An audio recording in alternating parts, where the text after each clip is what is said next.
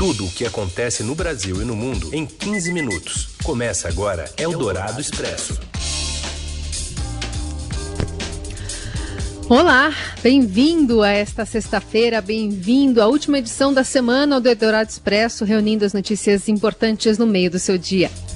E estamos ao vivo no FM 107,3 da Eldorado, já já também podcast, numa parceria com o Estadão. Acabando o programa, vira podcast.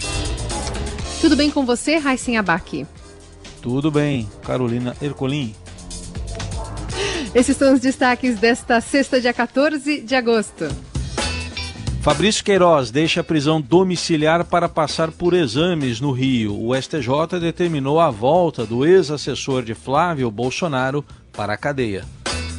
Banco Central indica uma queda de quase 11% na economia brasileira entre abril e junho por causa da pandemia. E ainda as idas e vindas de Jair Bolsonaro sobre o teto de gastos e o ensino privado pedindo socorro ao governo. É o Dourado Expresso. Tudo o que acontece no Brasil e no mundo em 15 minutos.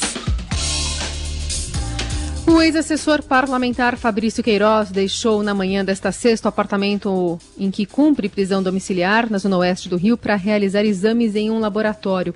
A saída já estaria agendada e teria sido autorizada pelo desembargador Milton Ferreira de Souza, do órgão especial do Tribunal de Justiça do Rio. Queiroz deve operar o ombro e a defesa pediu autorização para a realização do exame.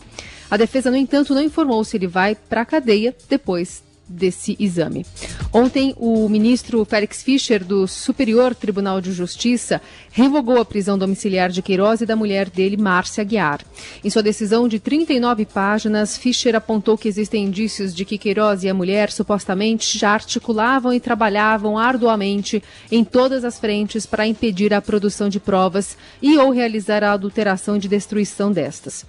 Fischer determinou a revogação da liminar concedida pelo presidente do STJ, João Otávio Noronha, durante o plantão do Judiciário em julho, que mandou o Queiroz para a prisão domiciliar. Com isso, o STJ deve intimar o Tribunal de Justiça do Rio para cumprir uma nova ordem de prisão contra o ex-assessor de Flávio Bolsonaro e Márcia, o que deve ocorrer ainda nesta sexta-feira. E ainda sobre este caso, os ex-assessores do senador Flávio Bolsonaro, tirando Queiroz, a conta é dos outros, sacaram ao menos 7 milhões e 200 mil reais e a quantia corresponde a 60% do que os funcionários receberam da Alege. Direto do Rio de Janeiro, os detalhes com o Caio Sartori. Boa tarde a todos da Rádio Dourado. Pois é, a gente fez esse levantamento com todos os saques né, em espécie que o Ministério Público do, do Rio já identificou na investigação contra o senador Flávio Bolsonaro, né, dos ex-assessores dele. E no total, são 7,2 milhões sacados nesse período, entre 2007 e 2018, né, que é o período que abarca a quebra de sigilo bancário é, autorizada pela Justiça no âmbito da investigação sobre aquelas supostas rachadinhas na Assembleia Legislativa do Rio. E é curioso que, assim, a gente sabe que além desses saques dos assessores, o Flávio, por sua vez, tinha o hábito de fazer pagamentos em espécie, o que para o Ministério Público é um indício de que esse dinheiro que os assessores sacavam, na verdade, ia indiretamente, ia depois é, informalmente, né, para o Flávio, que gastaria esse dinheiro é, em espécie, que seria uma forma de lavar o dinheiro supostamente desviado. Lembrando que o pivô né, desse esquema e o suposto operador é aquele ex-assessor Fabrício Queiroz. É, o STJ revogou ontem aquela liminar é, que havia concedido prisão domiciliar ao Queiroz e sua mulher, a Márcia Oliveira de Aguiar, e os dois vão voltar para o regime fechado. Então é isso, volto com vocês aí no estúdio. Boa tarde a todos os ouvintes da Rádio Dourado. E hoje também no Rio, o presidente Bolsonaro cumpre a agenda, participando da inauguração de uma escola cívico-militar com ministros e também com o prefeito Marcelo Crivella. Eldorado Expresso. A economia brasileira registrou um tombo de 10,94% no segundo trimestre de 2020, segundo o índice de atividade econômica divulgado pelo Banco Central nesta sexta. O indicador é considerado uma prévia do PIB, que é a soma de todos os bens e serviços produzidos no Brasil e serve para medir a evolução da economia. O resultado oficial do PIB do segundo trimestre será divulgado pelo IBGE em 1 de setembro. E se a retração do PIB se confirmar no segundo trimestre deste ano, o Brasil será oficialmente uma economia em recessão técnica, que se caracteriza pelo recuo do nível de atividade por dois trimestres consecutivos. A queda reflete a redução de atividade econômica por causa da pandemia, mas somente em junho houve um crescimento de 4,89% em relação a maio. Eldorado Expresso. Vamos agora para o momento vai e vem. O presidente Jair Bolsonaro reconheceu durante transmissão nas redes sociais ontem à noite que há sim debates no governo sobre furar a regra do teto de gastos públicos. A ideia de furar teto existe, pessoal debate, qual o problema? Presidente, na pandemia, né, nós temos a PEC da a PEC de guerra. Nós já furamos o teto em mais ou menos 700 bilhões de reais. Dá para furar mais 20? Eu falei, qual é a justificativa? Se for para vírus, não tem problema nenhum. Ah, mas entendemos que água, por exemplo, é para essa mesma finalidade. A gente pergunta, e daí? Tá? Já gastamos 700 bilhões, vão gastar mais 20 bilhões ou não? Apenas 24 horas antes dessa declaração, Bolsonaro havia afirmado que o governo está comprometido com a responsabilidade fiscal. Nós respeitamos o teto dos gastos, queremos a responsabilidade fiscal e o Brasil tem como realmente ser um daqueles países que melhor reagirá à questão da crise. O tema divide o governo e nas últimas semanas resultou em declarações enfáticas do ministro da Economia Paulo Guedes e de outras autoridades. E no meio do embate entre ministros por mais recursos para bancar obras públicas, o governo prepara uma medida provisória que abre crédito extraordinário de pelo menos 5 bilhões de reais, tudo para custear investimentos em infraestrutura e ações indicadas por parlamentares. Isso aí no meio da crise da pandemia do coronavírus e de olho em 2022. Hoje de manhã, pelas redes sociais, de novo, Bolsonaro defendeu o teto de gastos. A colunista de economia da Rádio Dourado, Adriana Fernandes, avalia que Bolsonaro está pedindo ao mercado um patriotismo para o jeitinho.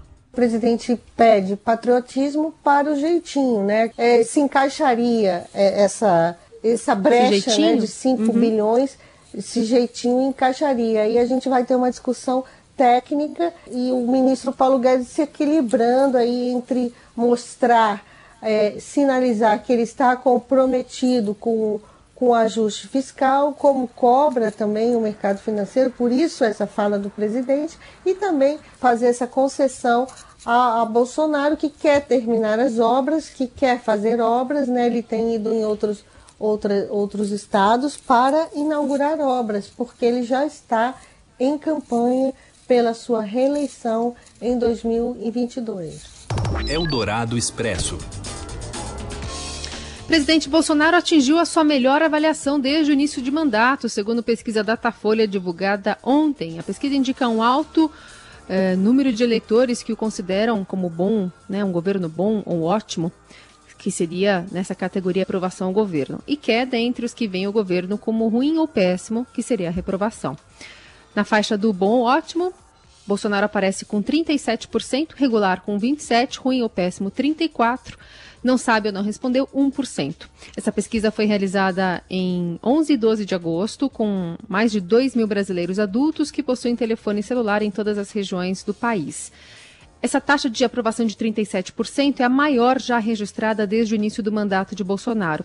O colunista de política Alberto Bombig observa que os números podem dar uma blindagem ao presidente no momento em que se discute, por exemplo, o teto de gastos, mas não só.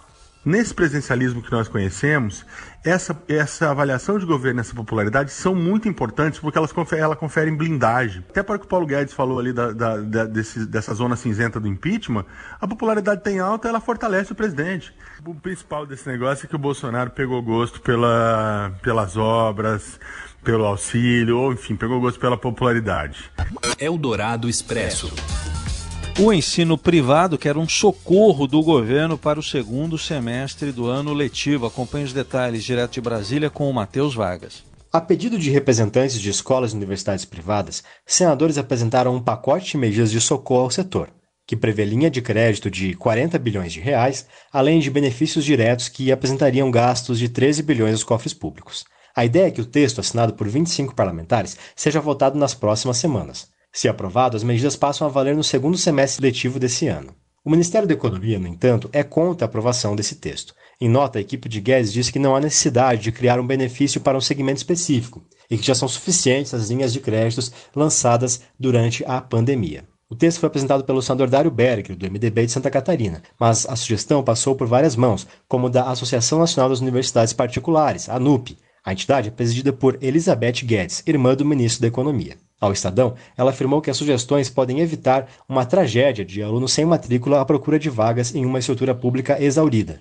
Ela afirma que as escolas e universidades privadas atendem 500 milhões de alunos em todo o país e empregam 770 mil professores. Segundo ela, as atividades privadas de ensino evitam um gasto de 225 bilhões por ano ao sistema público. Para o presidente do INSPER, o economista Marcos Lisboa, no entanto, os socorros neste momento devem ser direcionados a todos, sem distinção. Para ele, o governo não pode criar uma linha que atenda apenas um setor específico, como o da educação privada. Uma das medidas propostas no Senado é a criação de uma linha de crédito para financiar mensalidades de 2020 e 2021 de alunos de nível técnico e superior que tiveram renda familiar reduzida na pandemia. Além disso, os senadores querem criar um voucher de três parcelas de 400 e 700 reais para custear mensalidades da educação básica e no nível superior, respectivamente. Outra proposta é a expansão do FIES, das 100 mil vagas no começo do ano para 700 mil vagas. Os senadores ainda propõem ampliar o ProUni, e também bolsas para a educação de ensino básico e nível técnico.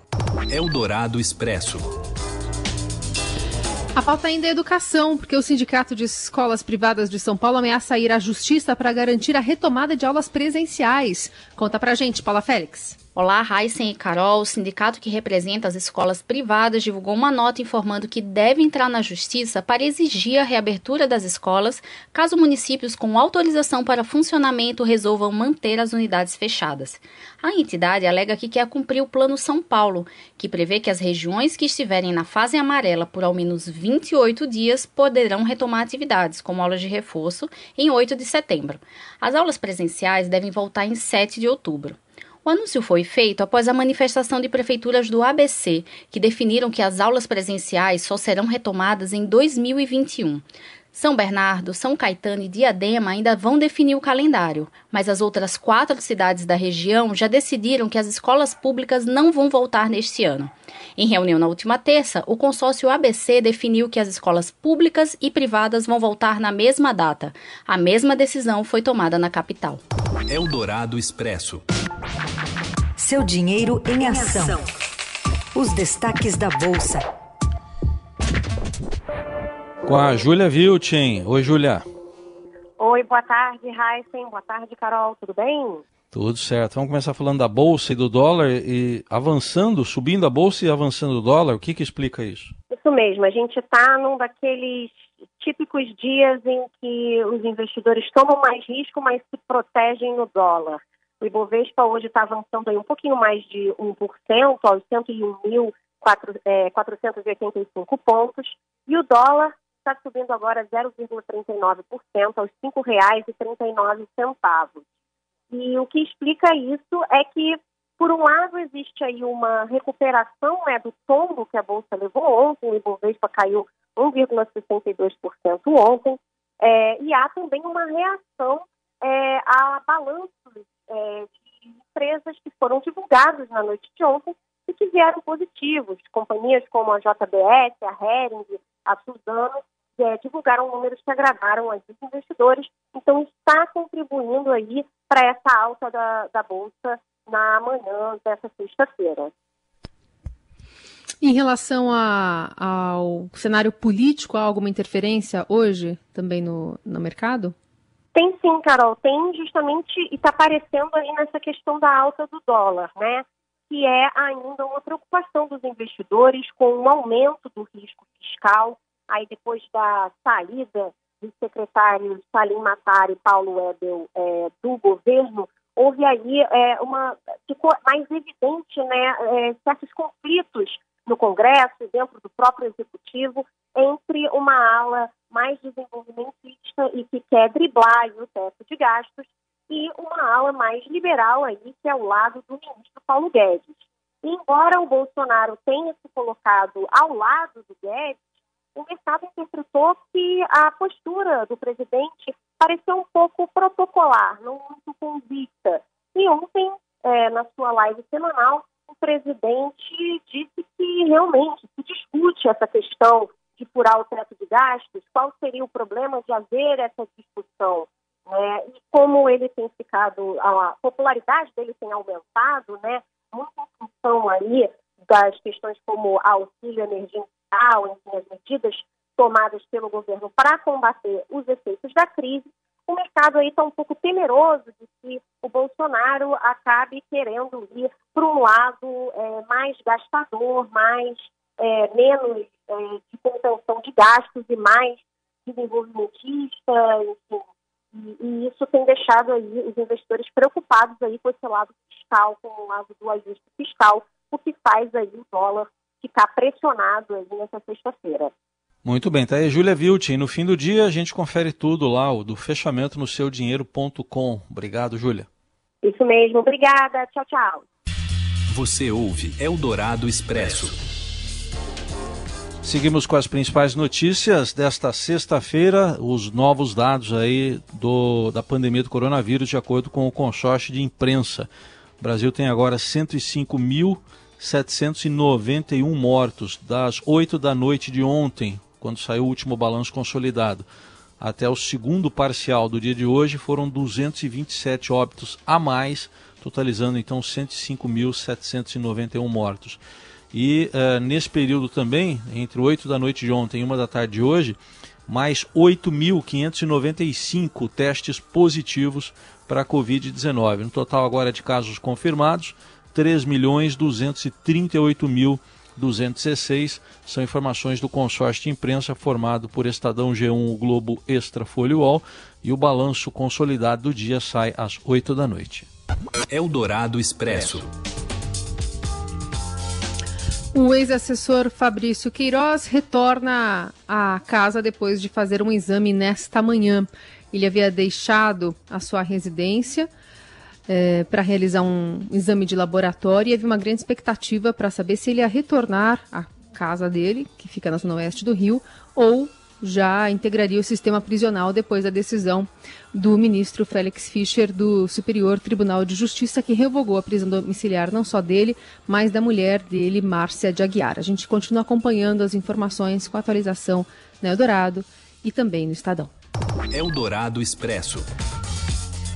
A gente fala de futebol agora. Nem todos os jogos programados para o fim de semana serão realizados. Rafael Ramos traz os detalhes. Olá, boa tarde a todos. Mais duas partidas das séries B e C do Campeonato Brasileiro que deveriam ser realizadas nesse fim de semana foram suspensas pela CBF por causa da pandemia do novo coronavírus. Pela Série B, o CSA, que enfrentaria o Cuiabá, tem 20 jogadores infectados. E pela Série C, o Imperatriz, com 14 atletas infectados, não enfrentará o Jacuipiense. Assim, com menos de uma semana de competição, a CBF já teve que suspender cinco partidas dos campeonatos das séries A, B e C. Ao todo, são mais de 50 jogadores contaminados. Dessa maneira, não há outra alternativa para a entidade a não ser suspender essas partidas que ainda não têm datas definidas para serem realizadas nesse segundo semestre. Eldorado Expresso.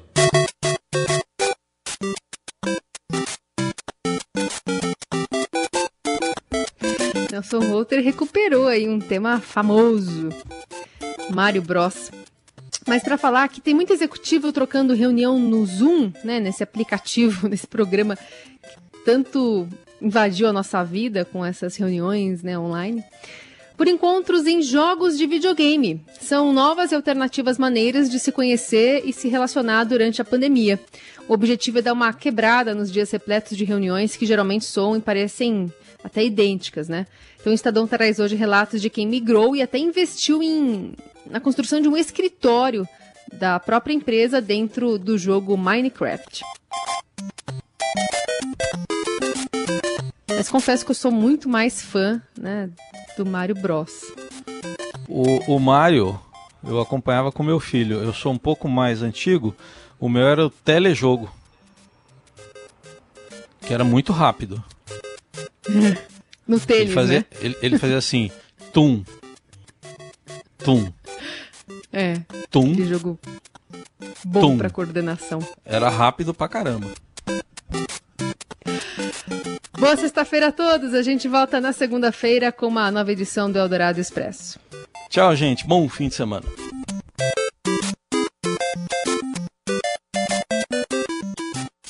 Você ouviu Eldorado Expresso tudo o que acontece no Brasil e no mundo em 15 minutos.